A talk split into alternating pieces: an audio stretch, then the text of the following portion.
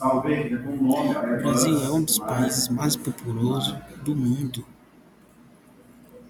Porém, o Brasil é um dos países também que tem mais cultura misturada, ou seja, que tem cultura mais misturada, como por exemplo, cultura europeu, cultura é, africanos, cultura América.